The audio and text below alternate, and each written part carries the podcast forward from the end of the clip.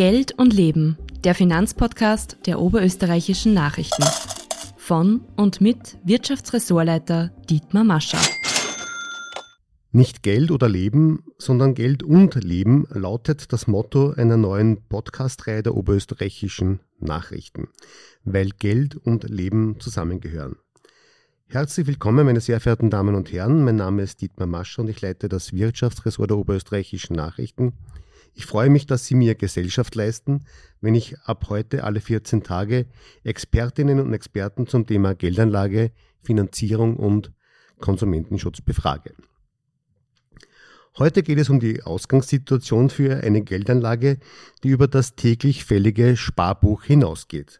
Dazu darf ich sehr herzlich Theodoro Kocker bei mir im Studio begrüßen. Er ist Professor für Asset Management an der Johannes Kepler Universität. Er berät Politik, Unternehmen und Institutionen, wenn es um volkswirtschaftliche Einschätzungen und Ausblicke für die Wirtschaft geht. Herzlich willkommen, Herr Kocker. Vielen Dank für die Einladung. Äh, zum Start möchte ich mit Ihnen über die Ausgangssituation für die Anleger in Österreich sprechen. Die Österreicherinnen und Österreicher haben ziemlich genau 800 äh, Milliarden Euro Bruttovermögen. Äh, das errechnet sich aus dem, was sie auf der hohen Kante haben und den Forderungen.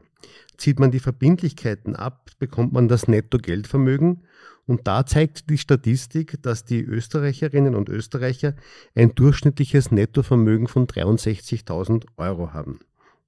Das ist ungefähr der Betrag, den die Italiener und die Deutschen und die Franzosen auch ungefähr zur Verfügung haben, aber viel weniger als zum Beispiel die Schweizer und die Amerikaner. Die haben nämlich zum Teil das drei- oder vierfache auf der hohen Kante. Stellt sich die Frage, sind die Schweizer oder die Amerikaner cleverer als wir? In einem gewissen Sinne wahrscheinlich schon, ja. Also da wäre zunächst einmal die Wirtschaftspolitik natürlich äh, der Schweiz oder der USA zu nennen, die offensichtlich in den letzten Jahrzehnten besser in der, Waage, in der Lage war, äh, wirklich Wohlstand zu generieren, mehr als halt vielleicht bei uns. Und das andere ist sicherlich auch, dass äh, Veranlagungsfragen anders beantwortet werden, gerade in Ländern wie der Schweiz und äh, den USA, wo zum Beispiel die Aktienveranlagung, über das wir heute wahrscheinlich noch sprechen werden, äh, sehr viel breiter genutzt wird. Mhm. Das ist der Punkt, den ich gerne gleich ansprechen möchte. Die Österreicherinnen und Österreicher fremdeln offenbar immer noch mit Aktien und Anleihen, also mit Wertpapieren. Äh, worauf ist das zurückzuführen? Ist das ein, hat das mit, mit der Finanzbildung zu tun?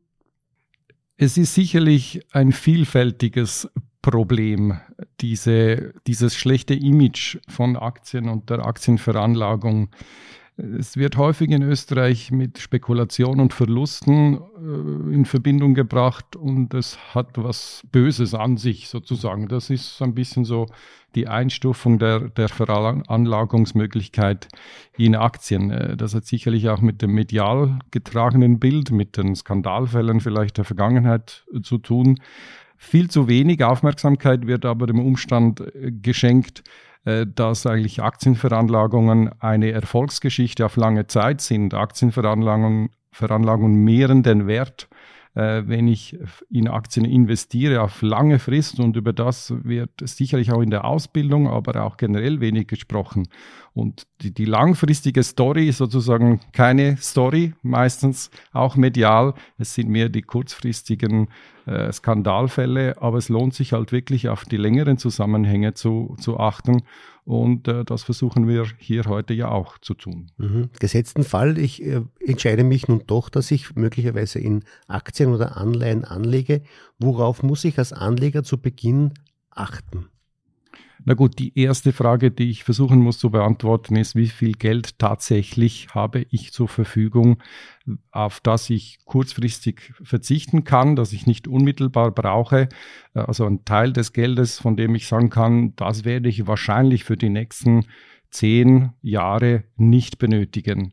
Und von diesem wirklichen Sparbatzen sozusagen ist dann zu überlegen, wie riskant will ich das anlegen? Was bin ich äh, für auch eine, ein Typ Mensch, was die Risikoeinstufung äh, betrifft. Und das wären mal erste Fragen, die es zu beantworten gibt. Wenn man mal den Betrag hat, den Anlagehorizont, wie man sagt, also man weiß, wie lange ich äh, das Geld veranlagen kann und ungefähr ein Gefühl habe, welche Risiken ich eingehen äh, möchte oder auch nicht, dann habe ich mal schon viele Fragen beantwortet. Dann ist natürlich immer die Frage auch, äh, habe ich genug Wissen, um vielleicht auch selber tatsächlich dann sehr detaillierte Anlageentscheidungen zu treffen. Das wird nicht in jedem Falle natürlich zutreffen. Wenn ich das Wissen habe, dann kann man natürlich äh, dann auch selber diese Anlageentscheidungen dann auch fällen. Wenn ich es nicht habe, dann gibt es natürlich die Möglichkeit, auch mal sich bei Freunden und Bekannten zu informieren, wie die das eigentlich machen mit Anlagegeschäften. Es lohnt sich immer, das mal einfach auch konkret anzusprechen und mal zu hören, wie machen die das? Lassen sie sich beraten vielleicht von jemandem? Arbeiten sie mit einer Bank zusammen, äh, die auch vertrauensvoll erscheint? Weil das ist dann natürlich die zweite Variante, dass man sich dann Expertenrat holt. Das ist sicherlich in den Fällen, wo man halt selber das Wissen nicht hat, denke ich, schon zu empfehlen. Mhm. Was würden Sie empfehlen? Wie viel Prozent äh, soll man in Wertpapiere äh, investieren, wenn man sich das gesamte Spar, den gesamten Sparplan ansieht? Also von diesem Vermögen, also nehmen wir diese 63.000 Euro, ja. wenn ich mich richtig erinnere, mhm. äh, die vorher genannt wurden. Äh, wenn das wirklich jetzt Geld ist, wo man sagt, äh, das kann ich wirklich auf die Seite legen, wobei erfahrungsgemäß dann von diesem Vermögen man ja nicht alles äh, tatsächlich als wirklich jetzt Sparbatzen hat. Also sagen wir mal, äh, die Hälfte davon ist wahrscheinlich tatsächlich äh, Kapital, auf das man jetzt auf 10 oder 15 Jahre verzichten kann. Dann würde ich sagen, von dieser Hälfte äh, würde ich mir überlegen, das wirklich in Wertpapiere zu investieren. Einen Teil in Aktien und dann vielleicht auch in andere Wertpapiere, aber sagen wir mal, die Hälfte äh, kann ein Richtwert sein. Also die Hälfte von dem Geld, von dem man ausgeht, dass man tatsächlich jetzt äh, nicht unmittelbar brauchen wird, also wo man tatsächlich damit auf lange Frist sparen möchte. Mhm. Wenn man einen Batzen Geld, so wie Sie gesagt haben, auf der Seite hat, dann stellt sich die Frage, zu welchem Zeitpunkt beginne ich denn mit, dem, mit der Veranlagung in Aktien? Gibt es den idealen Zeitpunkt? Den gibt es leider nicht. Es gibt äh, nur sozusagen die, den falschen Zugang, nie damit zu beginnen. Das ist ein bisschen die Gefahr, äh, wenn man äh, ständig auf den perfekten Zeitpunkt wartet. Und es wird immer so sein, wann auch immer man damit beginnt, dass es in dem Moment äh, halt Risiken gibt, äh, wirtschaftliche, äh, politische Risiken. Das wird aber immer so sein. Das war noch nie anders und wird auch immer so sein. Von dem sollte man versuchen, sich nicht beeinflussen zu lassen, sondern einfach zu sagen, so, in diesem Jahr mache ich es jetzt wirklich und setzt sich ein Ziel, dass man zum Beispiel sagt, so im März, im April möchte ich jetzt wirklich einen Teil äh, meines Vermögens beginnen zu investieren und das dann eher über die Zeit zu staffeln, das ist eigentlich die viel wichtigere Frage. Also nicht den gesamten Betrag jetzt äh, zu einem Zeitpunkt zu investieren, sondern zu sagen, angenommen, man hätte sich jetzt das Ziel gesetzt, in diesem Jahr investiere ich 10.000 Euro, um eine Zahl zu nennen, dann würde ich das stückeln, vielleicht auf vier Beträge, also vier mal 2.500 Euro und sagen, so, jetzt beginne ich wirklich im März äh, die ersten 2.500 und dann schrittweise alle drei Monate beispielsweise, dann bis ich halt die 10.000 investiert habe. Es ist ohnehin so, dass die meisten ja nicht mit einem Batzen Geld anfangen, außer sie haben geerbt, sondern es geht ja eher darum, zum einmal Geld anzusparen und dass das langsam zu vermehren. Nicht umsonst heißt es, die erste Million oder die ersten 100.000 Euro sind die schwierigsten. Äh, wenn man hier beginnt, äh, was muss man da berücksichtigen und wie soll man das angehen? Also ich würde mal zunächst zwei ganz große Themen nennen. Das, das erste ist äh, zu diversifizieren, also darauf zu achten, das Geld aufzuteilen auf möglichst viele verschiedene Anlageprodukte oder Anlageklassen. Und das zweite wichtige Thema sind die Kosten. Also die Veranlagung sollte so gewählt sein, dass man sehr kostenbewusst agiert, immer danach fragt, was kostet es mich jetzt unmittelbar, wenn ich die Transaktion oder den Kauf tätige, was wird es mich dann laufend kosten. Das ist sehr wichtig, weil über die Zeit, wenn wir jetzt von zehn Jahren sprechen, werden sich diese Kosten kumulieren und da macht zum Beispiel ein Prozent mehr oder weniger scheinbar ein kleiner Unterschied, aber auf zehn Jahre kann das sehr viel ausmachen. Also diversifizieren, verteilen, nicht alles äh, in einen Korb setzen äh, oder nur auf einen Vermögenswert setzen, sondern eben breit zu verteilen und eben sehr stark auf die Kosten zu achten und diese Fragen auch immer, wenn man mit der Bank oder mit einem Berater spricht, immer nachzuhaken und nochmal genau nachzufragen, gäbe es denn nicht eine billigere, kostenattraktivere Lösung? Was sind tatsächlich die Kosten? Äh, da sollen dann auch Antworten zurückkommen, äh, wo man das Gefühl hat, ja, das klingt für mich jetzt vertrauenswürdig. Mhm. Aber Sie haben die Kosten angesprochen. Was sind denn die teureren Veranlagungsformen? Sind das die Fonds? Es kommt immer ein bisschen darauf an, äh, wie ich dann schlussendlich tatsächlich veranlage. Selbst bei den Fonds gibt es eigentlich sehr große Unterschiede. Also die Kosten für einen Fonds können äh, im Bereich von, von sagen wir mal, 0, 2 Prozent des veranlagten Vermögens bis hin zu 3, 4, 5 Prozent des veranlagten Vermögens äh, gehen. Das sind sehr, sehr, sehr große Unterschiede. Und natürlich, je weiter oben man sich befindet, also wenn die Kosten dann im Bereich von 2, 3 Prozent und höher sind, da muss es schon sehr, sehr gute Gründe geben, warum dieser Fonds dann tatsächlich zu empfehlen ist. Das kann es sein, ja, wenn ein Fonds ganz eine spezielle Ausrichtung mit speziellen Schwerpunkten äh, hat. Aber äh, da muss man vorsichtig sein. Ja? Also solch hohe Kosten müssen dann gut begründbar sein. Und tendenziell sollte man eher heute versuchen, und es gibt Produkte, die als sehr kostengünstig die Veranlagung für, äh, zum Beispiel in Aktien ermöglichen. Hm. Wenn ich bei meiner Hausbank bin und die Hausbank empfiehlt mir einen Fonds, den sie selbst aufgelegt hat, ist da Vorsicht geboten oder wie kann man dann überprüfen, ob das vielleicht einer der ist, der für mich passt? Das ist relativ einfach, indem man einfach äh, darum bittet, eine Alternative äh, vielleicht auch äh, vorzuschlagen und das Zweite, sich begründen zu lassen, warum gerade dieser Fonds mit diesen Kosten gäbe es nicht ein billigeres Produkt, das das gleiche Ziel ermöglichen würde. Und dann merkt man ja sehr schnell auch hier, wie die Antwort kommt. Ja, dass heutzutage ist es normalerweise schon so, dass, dass eine Bank dann entweder fundiert argumentieren kann oder sollte, warum dieser Fonds oder dann halt ein kostengünstigeres Produkt dann auch zur Auswahl anbietet. Und wenn man kein gutes Gefühl hat, das gilt aber sowieso für jedes Beratungsgespräch, äh, dann äh, sollte man dem auch folgen, ja, und dann vielleicht eine andere Bank suchen. Mhm. Wenn man sich entschieden hat, einmal eine Veranlagung zu machen, stellt sich die Frage, ab welchem Betrag äh, kann man denn anfangen, in Aktien und Anleihen zu investieren? Oder gibt es einen Mindestbetrag, wo Sie sagen, das ist jetzt sinnvoll? Also rein von den Angeboten, die es im Markt gibt, ist es heutzutage schon möglich, äh, Selbstabeträge ab 25 Euro pro Monat, die ich dann jedes, jeden Monat äh, investieren würde, zu investieren. Ich würde aber sagen, das macht wahrscheinlich nicht so viel Sinn, also ich würde sagen, also man muss schon mindestens einmal 1000 Euro im Jahr äh, muss man verfügbar haben für ein solches Investment. Äh, wenn der Betrag geringer ist, dann steht der Aufwand, die Kosten und, und auch sozusagen äh, der, den, den, den zeitlichen Aufwand, den man selber dann auch tragen muss, um sich damit zu beschäftigen, wahrscheinlich nicht im äh, richtigen Verhältnis äh, zu, zu der Veranlagung. Aber ab 1000 Euro kann man heutzutage sehr kostengünstig veranlagen und würde dann auch die Früchte ernten können von dieser Veranlagung über eben die längere Anlagefrist. Mhm. Äh, jetzt gibt's immer noch die, die Scheu der Anlegerinnen und Anleger vor Aktien und Anleihen. Sie haben es schon erwähnt. Wie kann man äh, den Anlegern ein bisschen die Scheu nehmen? Was kann man, was würden Sie denen raten und sagen, wie sie sich mit dem Thema, äh, wie sie sich dem Thema annähern können?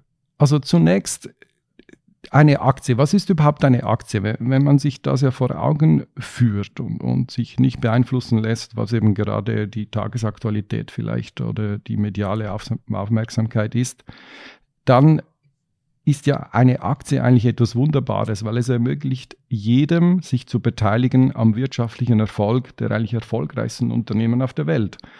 Und wenn man so betrachtet, dann, dann ist es ja eigentlich, man könnte fast sagen, ein sehr soziales Investment, ja, weil es eben ermöglicht, äh, den, den Reichtum ja, der, der Wirtschaft, den Wohlstand auf möglichst alle auch zu verteilen. Und das alleine sollte ja schon ein sehr, sehr starkes Argument sein, um zu sagen, ja, das finde ich eigentlich gut und das will ich unterstützen, geschweige denn vom Umstand, dass man ja dadurch auch Innovation, innovative Unternehmen, fördert auch Arbeitsplätze, schafft. Äh, das sind ja eigentlich alles sehr gute Gründe, abseits von den eigenen Renditeerwartungen äh, in Aktien zu, zu investieren. Und dann sprechen einfach die Fakten für Aktien. Es gibt unzählige Studien zur Frage, welches Anlageinstrument das beste Anlageinstrument ist auf lange Zeiträume. Und alle diese Studien kommen ganz klar zur Aussage, dass sobald ich länger als zehn Jahre investieren möchte, Aktien bei weitem jedes andere Anlage- oder Sparinstrument schlagen.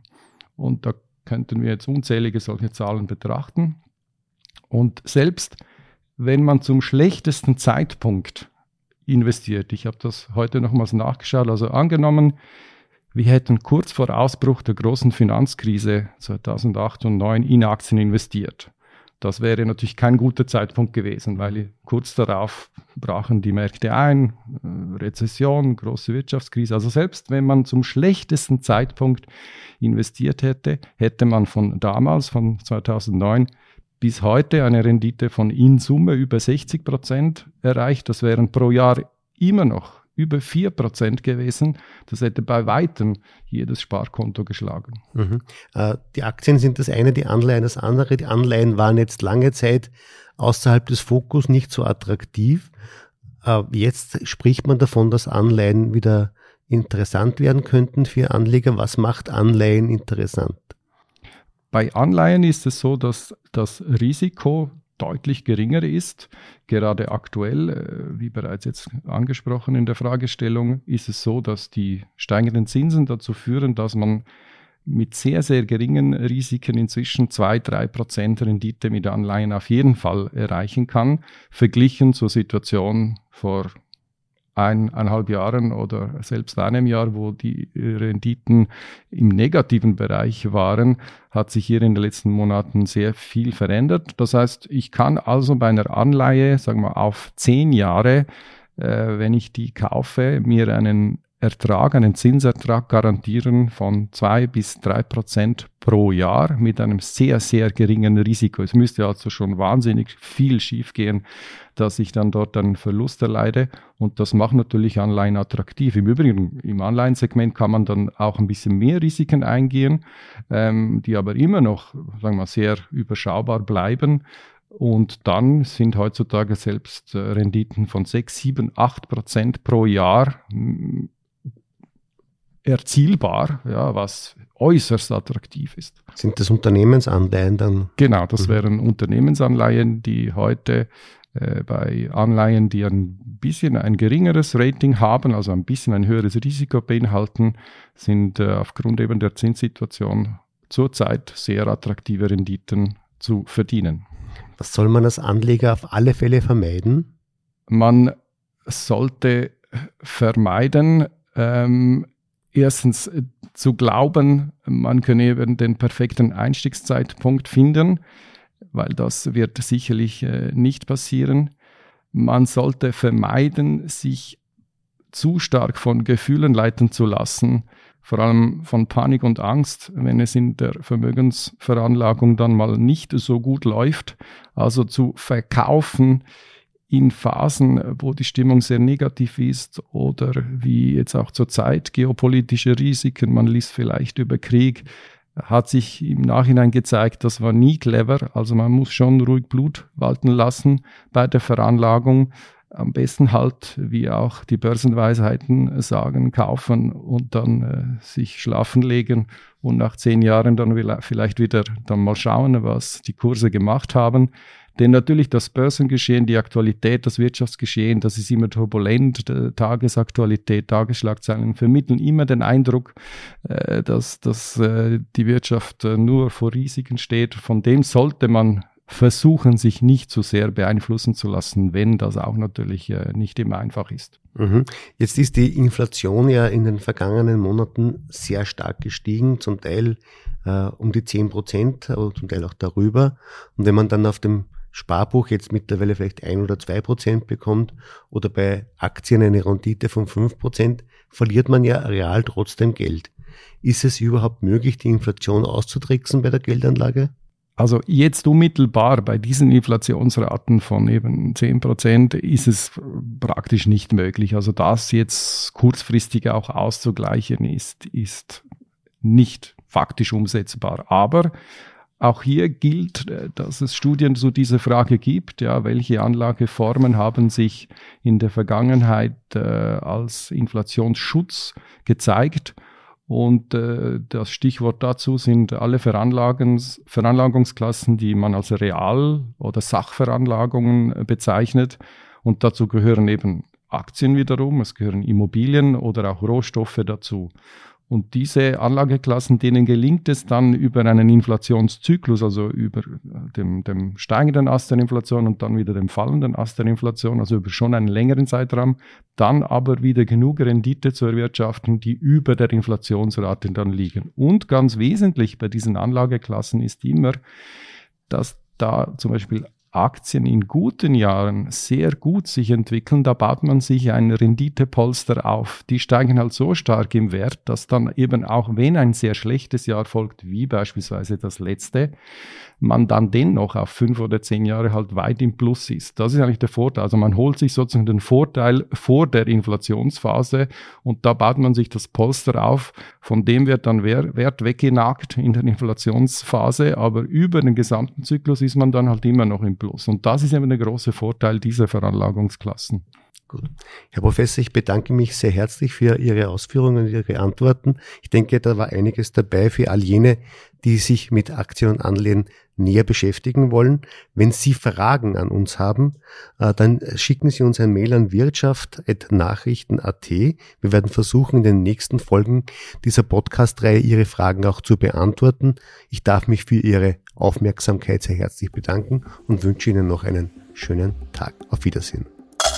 Übrigens hören Sie unseren Finanzpodcast auch auf allen gängigen Plattformen. Bis zum nächsten Mal.